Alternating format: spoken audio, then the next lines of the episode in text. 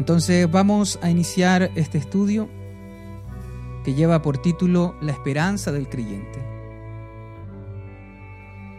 Y el día de hoy vamos a introducirnos en esta esperanza viendo más o menos ciertas cosas, como yo les decía, que tenemos preconcebida en nuestra mente o ideas populares que hay respecto a esto, respecto a la vida después de la muerte, y que no son necesariamente conceptos bíblicos o conceptos que la iglesia cristiana en sus ya casi dos mil años ha creído. Entonces, este nuevo tema lleva por título La esperanza del creyente. Y vamos a recordar una parte de la oración del Señor que dice, venga a tu reino, lo pongo ahí en negrito, en negrita, venga a tu reino, hágase tu voluntad como en el cielo, así también en la tierra. Muchas veces hemos dicho eso, pero quiero que se le quede en su mente. Venga tu reino, hágase tu voluntad como en el cielo, así también en la tierra.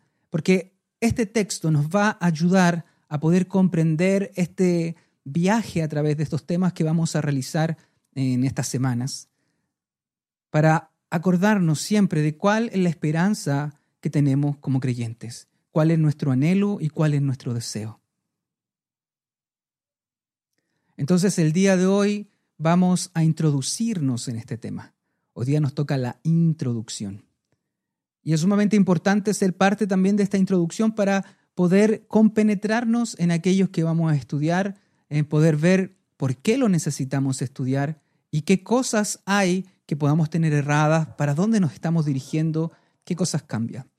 El tema, como le digo yo, tiene que ver con la esperanza del creyente y es una esperanza trascendental, tiene que ver con qué pasa en nuestra vida luego de la muerte. ¿Hay vida después de la muerte? ¿Qué es lo que esperamos que el Señor haga en su creación? ¿Qué es lo que esperamos que Dios haga en este universo, en esta creación caída? ¿Qué es lo que pasará con nosotros? ¿Dónde vamos? Y todas aquellas preguntas. Es sumamente importante eh, hacerse estas preguntas, ver lo que dice la Escritura, ver lo que el cristianismo cree respecto a esto, porque muchos, eh, muchas personas están de acuerdo en que la idea que tengamos sobre lo que acontece en la muerte y después de la muerte define mucho de lo que vamos a hacer en vida. Y es sumamente importante que podamos tener eso en mente, porque hablar de la esperanza cristiana no solamente eh, tenemos que apuntar hacia el futuro, sino que también debemos comprender que ese camino, ese destino, ese futuro que estamos anhelando y esperando, también afecta nuestra realidad presente. Entonces, para este tema vamos a ver dos preguntas. Y este va a ser el hilo conductor de todo nuestro estudio bíblico en esta semana, no sé cuánto demoremos. La primera pregunta es esta, ¿qué estamos esperando? Le pregunto a usted, ¿qué está esperando? ¿Cuál es su esperanza? ¿Qué es lo que usted como creyente, como cristiano, espera? Quizá puede ser un poco ambigua, la pregunta, lo sé, pero ¿qué espera? ¿Qué? Usted dice, yo soy creyente, soy cristiano, ¿qué estoy esperando? Quizá usted diga, bueno, espero que se acabe esta pandemia, probablemente. Quizá usted diga, estoy esperando un mejor trabajo. Pero yo le estoy empujando hacia una pregunta última. ¿Qué espera como creyente al final? A lo mejor usted me diga, espero la venida del Señor. Espero irme en el rapto. No sé cuáles sean sus ideas. Espero irme al cielo y estar ahí disfrutando la eternidad. ¿Qué espera? Y la otra pregunta que vamos a ver y que vamos a contemplar a través de este estudio es, bueno, ¿qué es lo que haremos mientras esperamos? Porque si hay algo que hemos hecho como cristianos en estos dos mil años, al menos que podamos eh, todos compartir es que estamos esperando.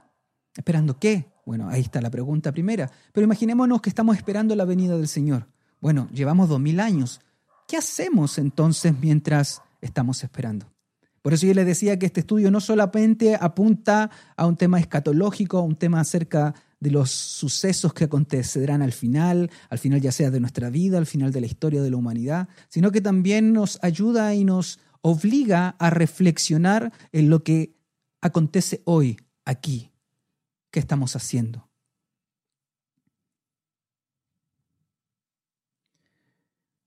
Y quiero recordar el credo de los apóstoles. Quizá usted no sabe muy bien lo que significa esto, pero en el siglo IV hubo un credo, un, un conjunto de cosas que los creyentes, que los cristianos confesaban creer Quizás para usted sea mucho más fácil eh, en su contexto recordar aquella canción de Hilson, El Credo, que es una especie de adaptación a esto. Quizás si usted eh, viene de alguna iglesia con un carácter más histórico, a lo mejor de la iglesia católica o de alguna iglesia, eh, no sé, luterana, anglicana, quizás usted hasta se sabe el credo, pero una parte del credo ya en el siglo IV nos muestra más o menos cuál era la esperanza del creyente. Esa pregunta primera que le dice qué es lo que esperamos, lo podemos ver en esta sección del credo. Dice, creo en el Espíritu Santo, la Santa Iglesia Universal. Algunos creo dicen la Santa Iglesia Católica, pero algunos para evitar la confusión respecto a la Iglesia Católica Romana han traducido como Iglesia Universal. O sea, creo en el Espíritu Santo, la Santa Iglesia Universal, la comunión de los santos, el perdón de los pecados, la resurrección del cuerpo y la vida eterna. Amén. O sea, ya aquí usted leyendo estas palabras en negritas puede ver más o menos qué es lo que los creyentes han creído en su fe cristiana ya desde el siglo IV. Entonces lo que hoy día vamos a ver y vamos a revisar son estas cosas, ideas populares sobre la vida después de la muerte. Y como les digo, muchas veces estas ideas no provienen necesariamente de la escritura, ni provienen de la reflexión cristiana, no provienen de lo que los cristianos han pensado mucho tiempo, sino que a veces, y yo diría que muchas veces, estas ideas populares vienen sobre la cultura que nos rodea. Eh, como personas que viven en el siglo XXI eh, en Occidente, muchas de estas ideas vienen a través de las canciones, vienen a través de, de los libros, vienen a través de la poesía, vienen a través del cine, eh, vienen a través de la conversación los unos con los otros. Y a medida que los vamos a ver aquí ciertas ideas, usted va a sentirse identificado y probablemente Quizás usted cree alguna de estas cosas. Así que vamos a ir viendo cuáles son estas ideas. La nada. O sea, ¿qué hay después de la muerte? Usted le podrá preguntar a alguien y usted va a decir, bueno, nada. Nuestra vida, casi en, eh, un gran porcentaje de gente, no diría que mayoritariamente, no tengo ningún estudio acerca de los porcentajes, pero la mayor parte de la población contemporánea en Occidente no cree en Dios, no cree en lo espiritual necesariamente, no cree en una vida después de la muerte. Para ellos, eh, la vida acaba en el momento en que uno fallece y, y ahí quedó todo. Antes no éramos, es decir, antes de nacer no había nada, no existíamos, luego éramos, en algún momento vivimos y éramos, y cuando fallecemos dejamos de ser. Esa es una idea eh, muy popular en el día de hoy. Finalmente, ¿qué es la vida? Es esto que estamos eh, existiendo, pero el día en que fallecemos dejamos de existir. No hay conciencia, no hay personalidad, no, no hay recuerdo, sencillamente se apaga todo. Quizás usted lo ha escuchado, quizás usted lo ha pensado en el pasado, o quizás usted incluso puede pensarlo en el día de hoy. Ya está es una idea eh, bien popular y, por ejemplo, le pongo aquí a un personaje bien conocido, Stephen Hopkins, físico, divulgador científico, eh, bien conocido, hasta se realizó una película de él, usted puede encontrar varios de sus libros. Eh, y él como científico y como una persona que no percibe la realidad más allá de lo material, más allá de la existencia natural, en algún momento, hablando acerca de la vida después de la muerte, dijo la siguiente frase. Yo considero al cerebro como una computadora que dejará de funcionar cuando fallen sus componentes. No hay paraíso o vida después de la muerte para las computadoras que dejan de funcionar. Entonces, esta idea popular que después de la muerte no hay nada es una idea que está a nuestro alrededor, que muchos de sus amigos, de sus vecinos, de sus familiares quizás piensan, que ven al ser humano sencillamente como algo material, donde el cerebro es, como aquí dice Stephen Hopkins, una computadora que deja de funcionar. Y así como nuestras computadoras cuando dejan de funcionar sencillamente se desechan y ya no hay nada más para ellas, así también el ser humano el día en que se apagan sus órganos, se apagan sus sentidos, se acaba eh, su actividad eh, cerebral, deja de ser. No hay nada más. Es decir, lo único que queda en esta vida es aquello que hoy podemos percibir, hoy podemos gustar, hoy podemos tocar, pero más allá no hay nada. Obviamente esta visión afectará en última instancia nuestra vida hoy. Algunos lo afectará de modo en que quieran disfrutar eh, cada segundo de su existencia porque no hay nada más. Así que como no hay nada más, gocemos el día de hoy. Como no hay nada más, también no hay una vida ultratumba, no hay premio ni castigo, entonces tampoco es muy importante cómo vivamos moralmente. Y así una serie de sucesos que pueden acontecer. Pero esta es una idea popular el día de hoy. Otra idea popular es este concepto o esta concepción de que cuando uno muere va muy ligado al otro, que cuando uno muere en realidad uno se une al universo. Hay algunos que lo ven desde una manera más mágica, más espiritual, y otros sencillamente que somos parte de la cadena de la vida. Es decir, cuando usted fallece, su cuerpo va a la tumba, ese cuerpo es comido por los gusanos, quienes finalmente son parte de un ciclo y donde la vida continúa de una manera distinta. Es decir, no hay más existencia ultratumba, pero en algún modo tanto poético, tanto eh, mágico, espiritual, somos uno con el universo, nos unimos al universo. La siguiente cita quizás pueda explicarlo muy bien. Dice, cuando mires al cielo, y, yo encontré esta cita, yo sabía en mi mente que yo recordaba eh, este, esta, esta cita de algún modo, pero probablemente en muchos poemas, muchas escenas de película, donde está este concepto arraigado. Dice, cuando mires al cielo por la noche, y miren las estrellas, dado que yo estaré en una de ellas, dado que yo reiré en una de ellas, entonces será para ti como si rieran todas las estrellas. Tú tendrás estrellas que saben reír. En un momento les digo de qué es esta cita, pero es muy similar quizás a concepciones que cuando alguien muere o cantos o poesía o inclusive eh, palabras de consuelo en, el lecho de muerte, decir, mira, no te preocupes porque yo voy a seguir existiendo. Cuando la lluvia caiga en tu cara, ese soy yo. Cuando sientas el viento soplar en tu rostro, ese soy yo que está contigo. Tenemos esas concepciones. O sea, la muerte eh, no acaba con mi existencia, pero yo paso a ser parte de algo más. Bueno, esta cita es de un libro llamado El Principito. No sé si usted lo habrá leído, si usted lo recordará. Pero el principito es una figura que llega a la Tierra a través de varias cosas que acontecen y, al final él quiere volver a su planeta B612 y la manera en que lo hace es, aquí en este dibujito se ve, es que sea mordido por una serpiente. Y obviamente eh, es un libro que a veces lo leen los niños, eh, lo que está aconteciendo detrás de esto es que este principito, este personaje, eh, de algún modo está suicidándose, de algún modo está, quiere volver a su planeta a través de la muerte que le va a provocar el veneno de la serpiente. Y entonces, tanto el autor del libro quiere dejar tranquilos a sus lectores como también al personaje que acompaña al principito, pone estas palabras que leíamos antes, es decir, mira, no te preocupes, yo en realidad no voy a morir. Yo en realidad vas a ver aquí mi cuerpo, vas a ver aquí mi cadáver, pero en realidad yo volví a mi planeta.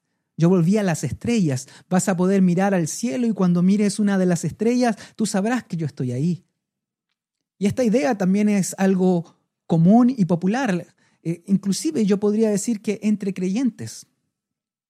Tengo aquí la siguiente diapositiva y usted va a ver a la princesa Diana, Lady Di. Una nueva estrella le puse aquí. Porque uno, un obispo de Inglaterra, cuando Lady Di muere, cuenta que él, que él pone libros para que la gente vaya a dejar sus condolencias. Imagina, estamos hablando de alguien de una iglesia cristiana en Inglaterra, un obispo, y, le da cierta curiosidad leer qué es lo que dice la gente. Y una de las cosas que lee eh, está muy relacionada con el concepto del principito. Él, lee que ahora en el firmamento hay una nueva estrella, como simbolizando que la muerte de Diana eh, pasa a una nueva realidad, es decir, se funde con el universo, se funde con el cosmos, y ahora cuando uno mire las estrellas está mirando a Lady Di. Y estamos hablando de un libro de condolencias en una iglesia cristiana, en una iglesia anglicana, la iglesia cristiana en Inglaterra. O sea, no estamos hablando de personas que sean no creyentes, agnósticas o que tengan una conmovisión mm, eh, errada de Dios. Estamos hablando de personas que probablemente sean cristianas, pero que desconocen o no comprenden y no pueden aplicar cuál es la esperanza del creyente. Quizá usted mismo en algún momento ha dicho esto, se ha consolado con esto. Usted dice, mira, murió algún pariente, algún familiar, pero yo lo veo en el árbol, yo lo veo en, en, en el viento, yo lo percibo aquí. Pero eso no es la idea cristiana. Nosotros no nos fundimos con el universo.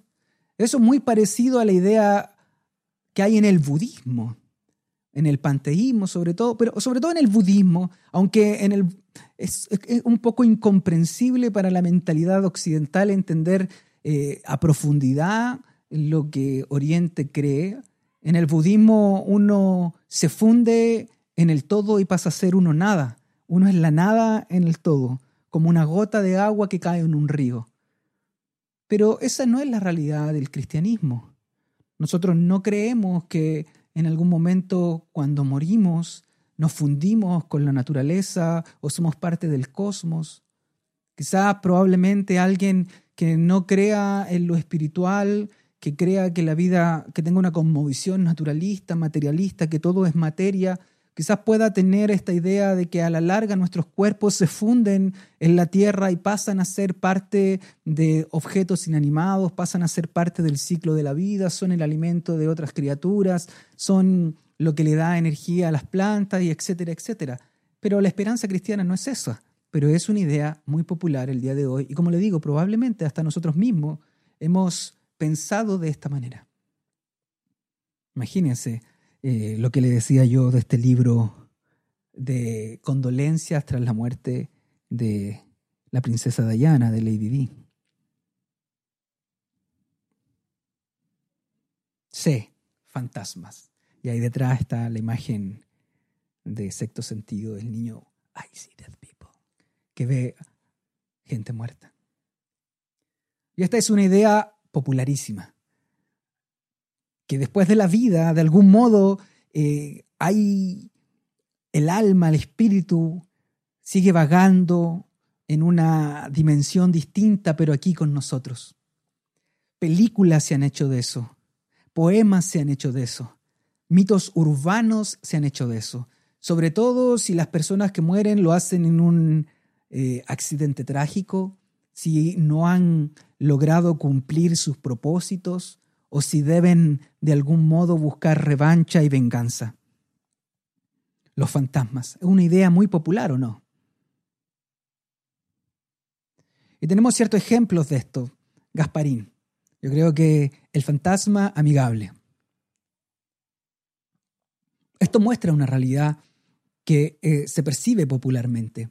Es decir, el que fallece queda ahí, queda ahí queda ahí vagando a nuestro alrededor. Gasparín es un ejemplo del fantasma amigable porque la mayoría de las veces se entiende que los fantasmas son algo que genera terror, genera miedo, pero aquí el autor de este personaje quiso darle una vuelta y hablar de que este fantasma era amigable. vive en otra dimensión, es distinto. Eh, hay una película incluso que habla de ello, donde eh, han perdido un poco el recuerdo. Eh, bueno, de Gasparín se ha perdido el recuerdo, son inmateriales, intangibles. Pero esto es parte de una idea popular que se tiene después de la vida, después de la muerte. Ya estamos hablando de personas que no son como Stephen Hopkins, que cree que todo es material y que no hay nada más allá de la materia, sino que gente que ya cree de algún modo que la vida continúa después de la muerte. Y está Gasparín ahí, se está riendo. Está la, teoría de que Gasparín es el fantasma de Ricky Ricón. Ricky Ricón en algún momento fallece y está el fantasma. Bueno, esa es la teoría. Eh, una teoría perturbadora. No, no sé. Pero tenemos otro ejemplo, el mismo que le estoy poniendo ahí, sexto sentido. No sé si usted no ha visto la película, hace poco con Dominic volvimos a ver esta película. Recuerdo que la primera vez que la vi quedé impactado porque al final hay, hay un giro argumental que te deja con la boca abierta. Y creo que después no la vi nuevamente y la volví a ver ahora sabiendo ese giro argumental que, spoiler, se lo voy a dar ahora, que no, no se lo voy a dar. ¿ya? De este niño que ve gente muerta. Es decir, los muertos, una vez que han fallecido, siguen cohabitando en otra dimensión con los seres humanos. ¿Y qué es lo que tiene que hacer este pequeño eh, joven un tanto perturbado porque ve a los muertos? Es ayudarlos y guiarlos a que puedan cumplir ciertas misiones, ciertas cosas que le han impedido poder trascender. La película no nos muestra nada más allá de, de de aquello. Sencillamente el joven, este niño le ayuda a la gente y ellos trascienden. Ellos como que ahí finalmente logran descansar. Esta visión es, completamente eh, popular el día de hoy. Mucha gente sostiene que después de un accidente trágico la gente queda vagando, deambulando, que hay muchas almas en pena que lo que buscan es... Eh, es poder calmarse, tener un sentido de propósito, cumplir aquello que no quieren o que claman por venganza, por justicia, eh, dependiendo de la situación de la muerte. Es popular en Chile, tenemos estas animitas en cada lugar donde hubo un accidente trágico, donde eh, gente va inclusive a entregar ofrendas, a entregar eh, peticiones para que estas almas que están de algún modo ahí todavía conectadas con la humanidad puedan concederles favores. Vemos que van y alguno, no sé, si era una persona que le gustaba fumar, van y le dejan cigarros, si era un, niño, van y le dejan juguetes para que eh, pueda jugar mientras tanto. O sea, esta concepción de la vida después de la muerte es algo que la podemos, lo podemos ver en nuestro diario vivir. Ahí está, ya hablamos de Gasparín, hablamos de sexto sentido, ¿Qué ocurre esto. Y la última película que le tengo para que usted recuerde, cómo no, Ghost, la sombra del amor.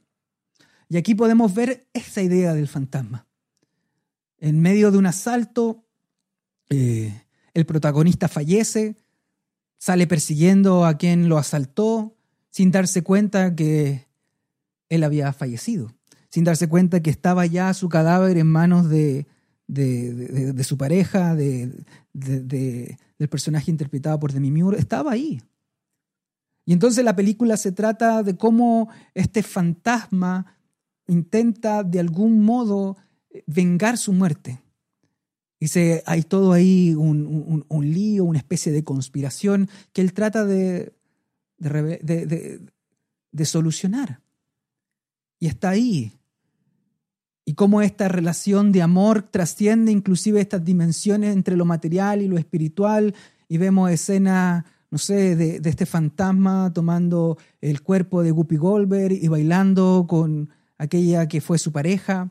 Vemos cómo también está ese concepto tan popular de, penar, donde eh, eh, un personaje en el metro le enseña a, a este fantasma a poder golpear cosas y de ahí también viene esa idea de que cuando en su casa se le apagan las luces, caen objetos, probablemente es que hay ahí un fantasma, una persona que no ha podido cumplir su propósito y que ha quedado vagando aquí entre nosotros. Una vez que Él cumple su cometido, eh, lo único que vemos es una luz y trasciende. Pasa algo, pero no se nos explica. Pasa a un lugar mayor, un lugar de probablemente donde hay consuelo, donde hay paz. Y vemos también que el, el, personaje que era un villano, que era alguien malo, cuando fallece vienen unas sombras y se lo llevan. Una idea normal, donde el que se va, entre comillas, a un lugar bueno es aquel que ha sido la víctima, es aquel que ha hecho lo bueno, y el que se va a un lugar malo es aquel que ha hecho lo malo. Entonces, todo tu destino depende en última instancia de si fuiste bueno o si fuiste malo. Distinto a la concepción cristiana, donde comprendemos que no hay justo ni aun uno y que la manera de poder irse eternamente con nuestro Señor es exclusivamente a través de Cristo. Ghost, la sombra del amor. Pues estas películas porque sé que más de alguno ahí la habrá visto, más de alguno habrá llorado. Y así podemos enumerar muchas películas que hablan acerca de cómo hay una dimensión entrecruzada entre los seres vivos y los seres muertos, tanto de drama, de comedia, de terror. Puse ahí Gasparín, Ghost, Sexto Sentido, quizás la película Los Otros ejemplifica esto muy bien. Son películas que son interesantes, pero que no están graficando la cosmovisión que el cristiano tiene o debe tener. No ejemplifican la esperanza del creyente. Sencillamente nos están mostrando un relato alternativo de ideas preconcebidas eh, acerca de lo que pasa en la vida después de la muerte. Otra idea popular es la reencarnación en la reencarnación. Es muy popular esta idea. Es una idea que viene del hinduismo, que viene del hinduismo, pero que es distinta cuando pasa al mundo occidental y se hace ya una idea popular. En el hinduismo está esta concepción de que eh, el alma no muere, sino que se traspasa eh, a través de muchas vidas. Está el concepto del karma, es decir, si tú fuiste una buena persona, tu reencarnación será eh, algo mejor. En cambio, si tú tuviste muchas cosas malas en tu vida, vas a reencarnar en algo que no va a ser muy grato ni muy agradable. Hay distintas variantes respecto a que puedes reencarnar quizás en, en un animal, en un gusano, en un caballo. Entonces que tu alma se va eh, la parte inmaterial va pasando de vida tras vida. Como les dije, esto también tiene efectos en cómo entendemos hoy la realidad. Eh, de ahí que, por ejemplo, en muchos lugares, si realmente la reencarnación es real y el karma es real, y cuando tú mueres reencarnas en algo de acuerdo a cómo fue tu karma, respecto a cómo tú te has portado. Ejemplo, si tú fuiste un delincuente y un asesino, y luego reencarnas en una persona pobre y miserable, entonces, si eso es así, si eso es real, ¿por qué entonces uno debiese estar preocupado de los pobres? Finalmente le tocó ser pobre porque en su vida pasada fue un asesino. Estoy entonces ven que la manera en que entendamos la vida después de la muerte no solamente afecta a nuestra esperanza final, sino también a cómo hoy nosotros comprendemos la realidad. Como le dije, el hinduismo y el budismo en, el concepto anterior de, de, fundirse en el todo o en la nada, de dejar de ser lo que eres, son conceptos que son muy distintos, muy, muy complejos para nuestra mentalidad occidental porque hemos crecido de una manera distinta y hemos entendido todo de distinto, pero son conceptos que se adaptan luego a nuestra realidad. Otra película que habla acerca de la reencarnación se llama El cielo se equivocó, en inglés ahí puede ver el título. No sé si usted vio esta película, yo recuerdo haberla visto cuando niño. Y yo no soy tan antiguo, tan grande. Era una película que se podía ver en VHS. Así que probablemente quizás usted la vio, quizás cuando le cuente un poco del argumento de lo que acontecía, usted dirá, sí, eso pasó. Esa, o sea, esa película yo la vi. ¿Y cuál era esta historia? Es la historia de un matrimonio, de una pareja donde el, el esposo fallece, en un accidente trágico fallece. Y entonces su espíritu, su alma va al cielo. Y entonces en el cielo dice, bueno, quiero volver rápido, quiero volver rápido, quiero volver rápido. Y ahí hay una serie de, de bueno, entre, es una comedia romántica, así que de, de, de circunstancias un poco extrañas, eh, ingresa a la cola donde estaban los que volvían, porque la manera de volver es a través de la reencarnación. Por eso estoy poniendo esto aquí. Entonces él tenía que volver a la tierra, pero ya como un bebé.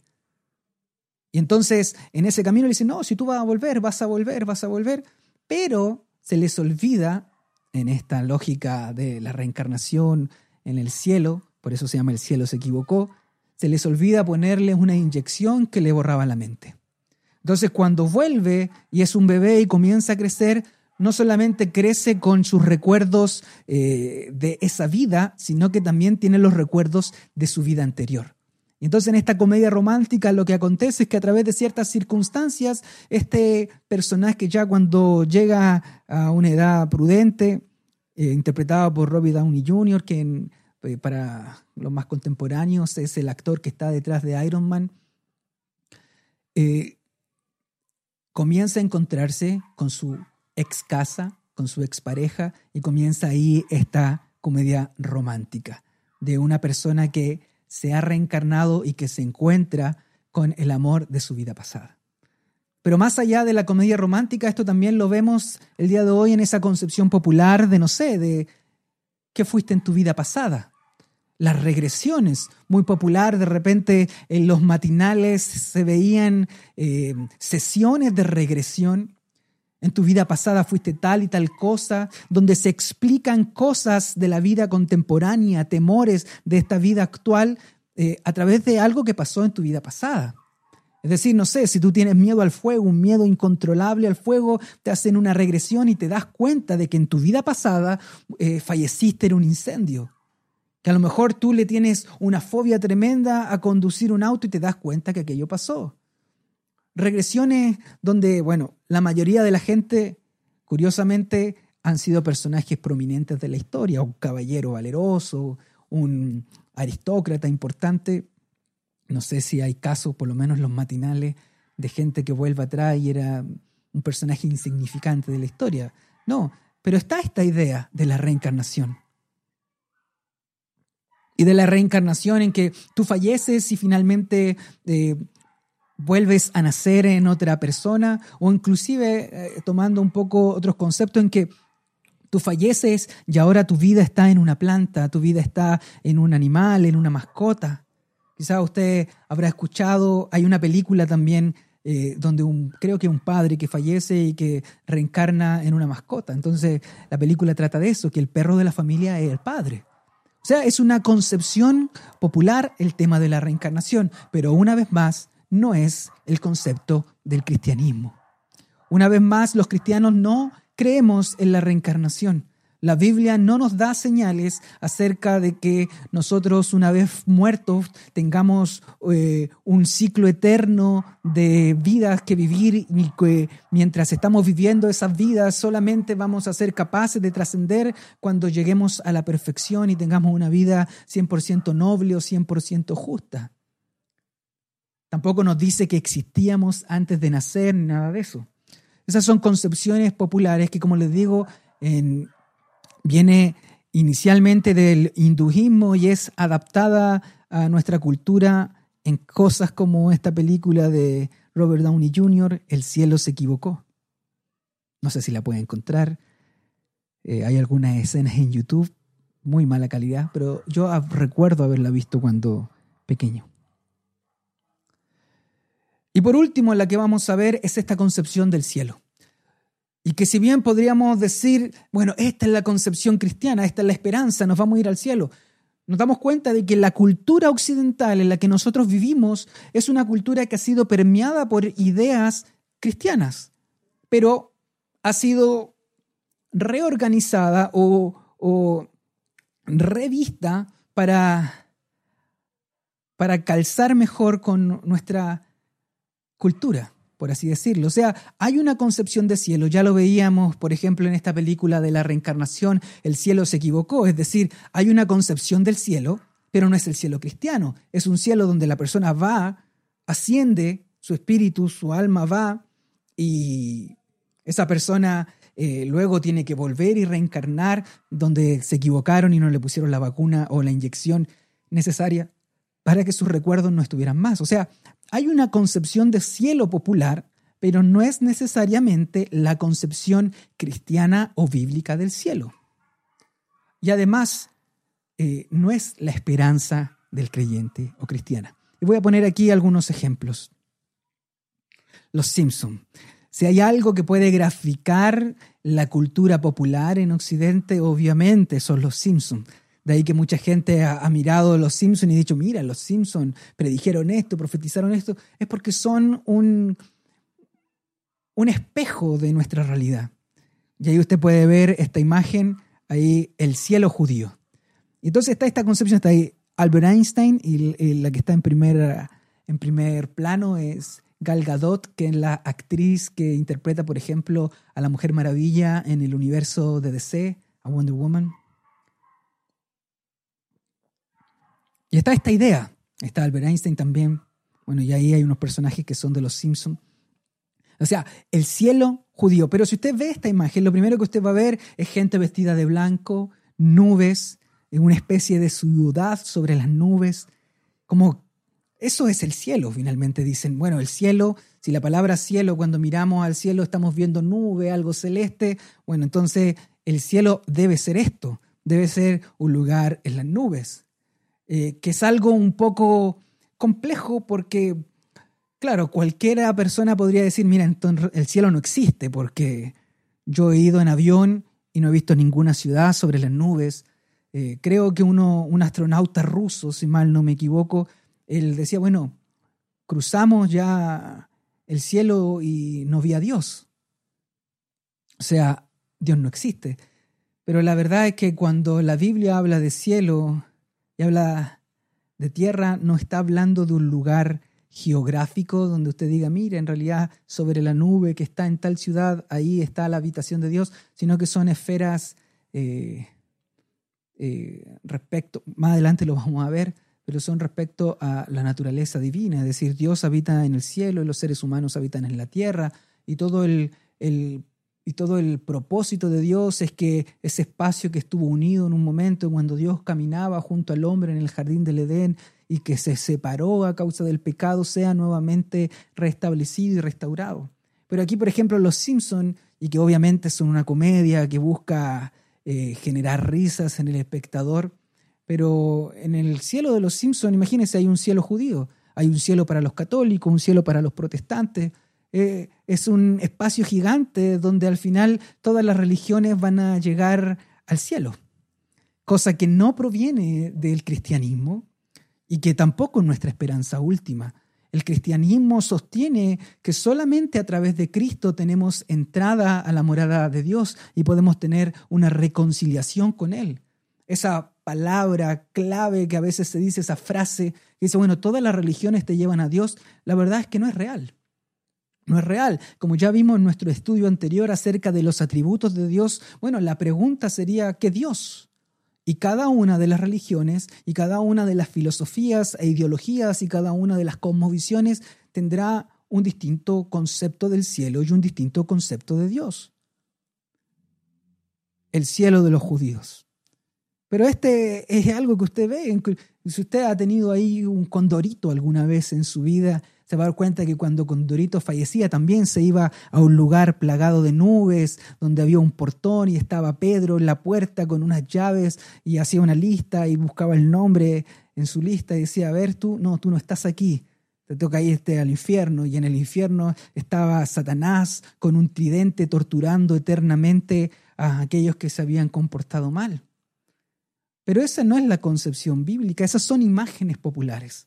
Y el problema es que muchas veces esas imágenes populares las traemos a nuestra concepción y luego cuando leemos la Biblia, no estamos leyendo la Biblia para aprender, sino que nuestras concepciones previas las introducimos en ciertos textos bíblicos.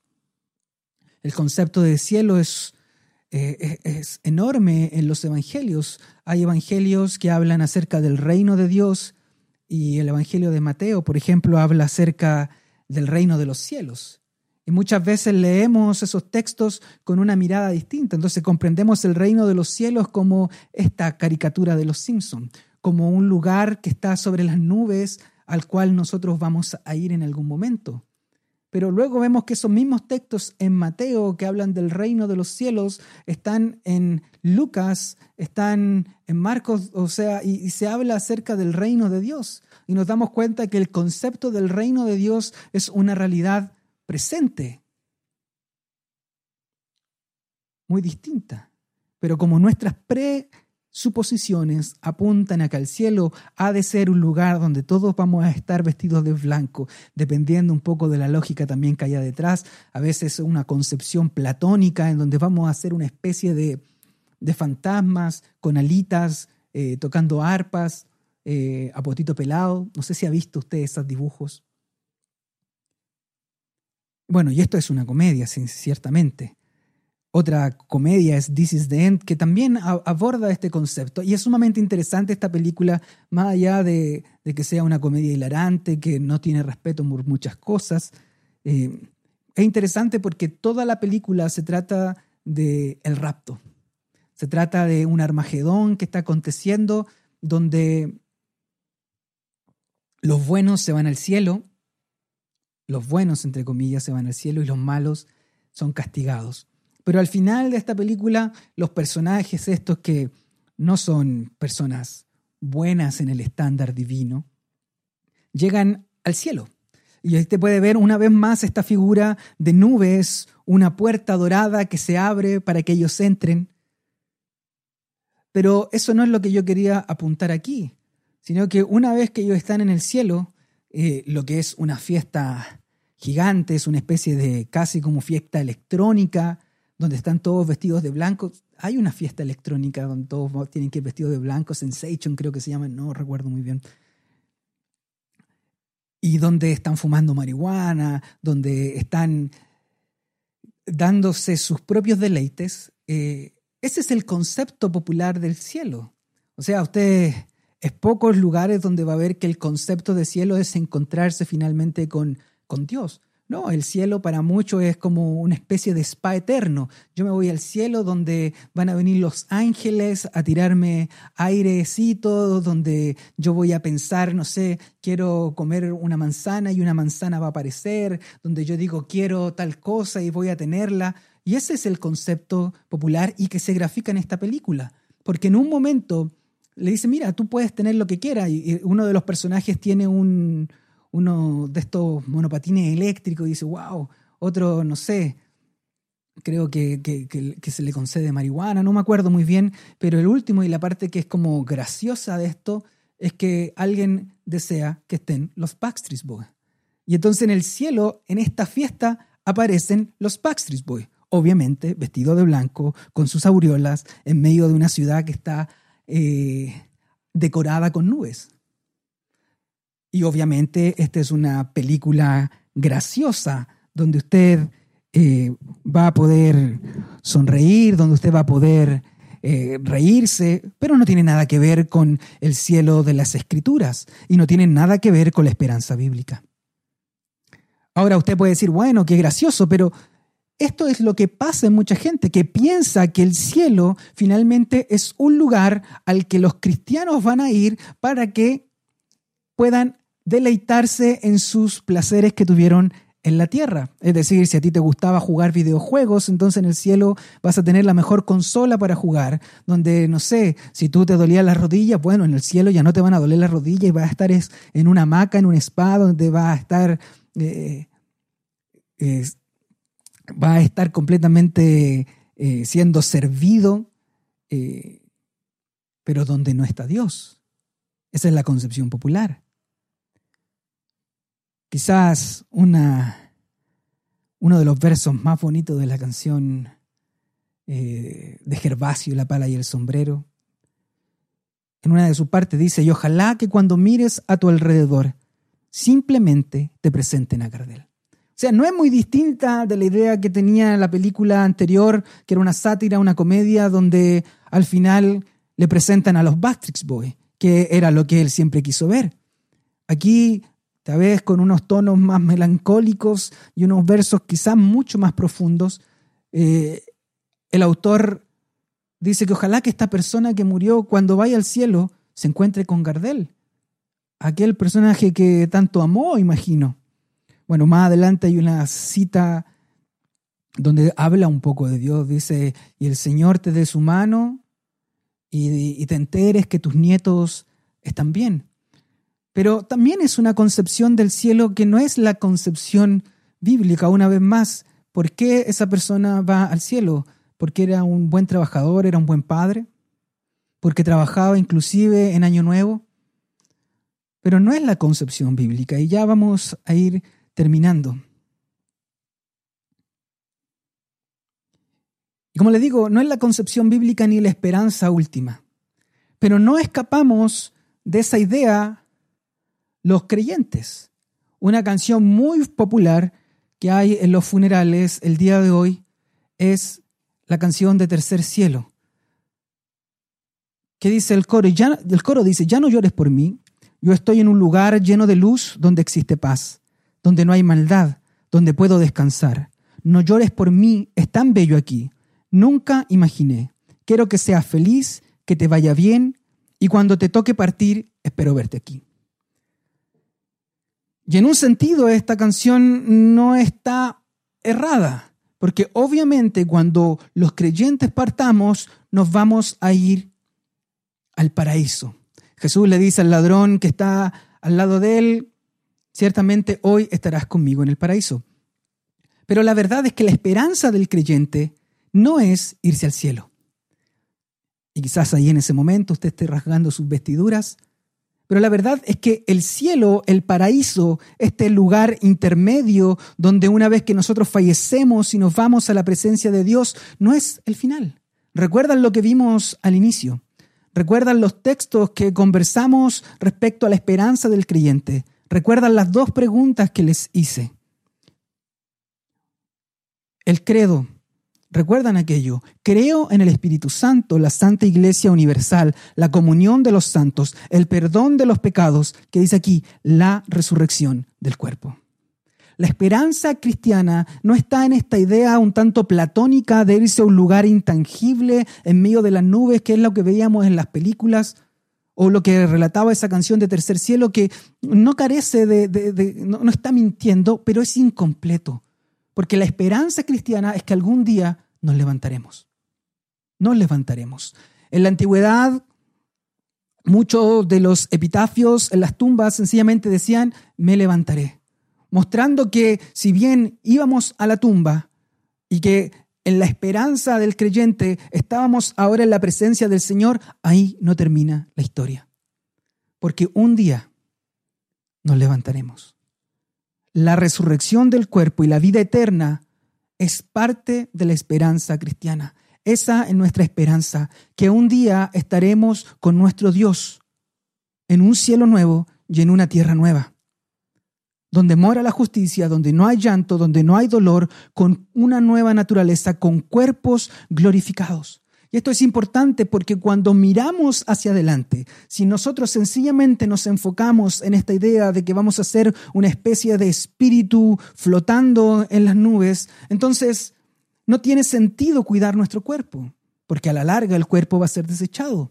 O no tiene sentido cuidar la creación, porque a la larga la creación será destruida. Pero la verdad es que la Biblia no nos muestra aquello sino que nos muestra que tanto nuestros cuerpos como la creación van a ser restaurados.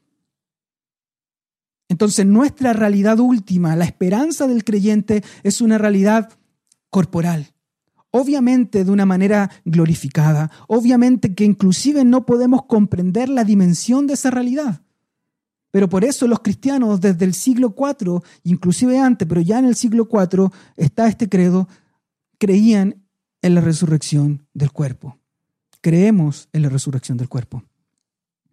Es por eso que también Apocalipsis 21, el versículo 1 dice, vi un cielo nuevo. En toda esta lógica llena de ilustraciones, lleno de metáforas, lleno de este lenguaje profético, apocalíptico y estas figuras que son impensables e inimaginables para nosotros, el autor de Apocalipsis dice, vi un cielo nuevo y una tierra nueva.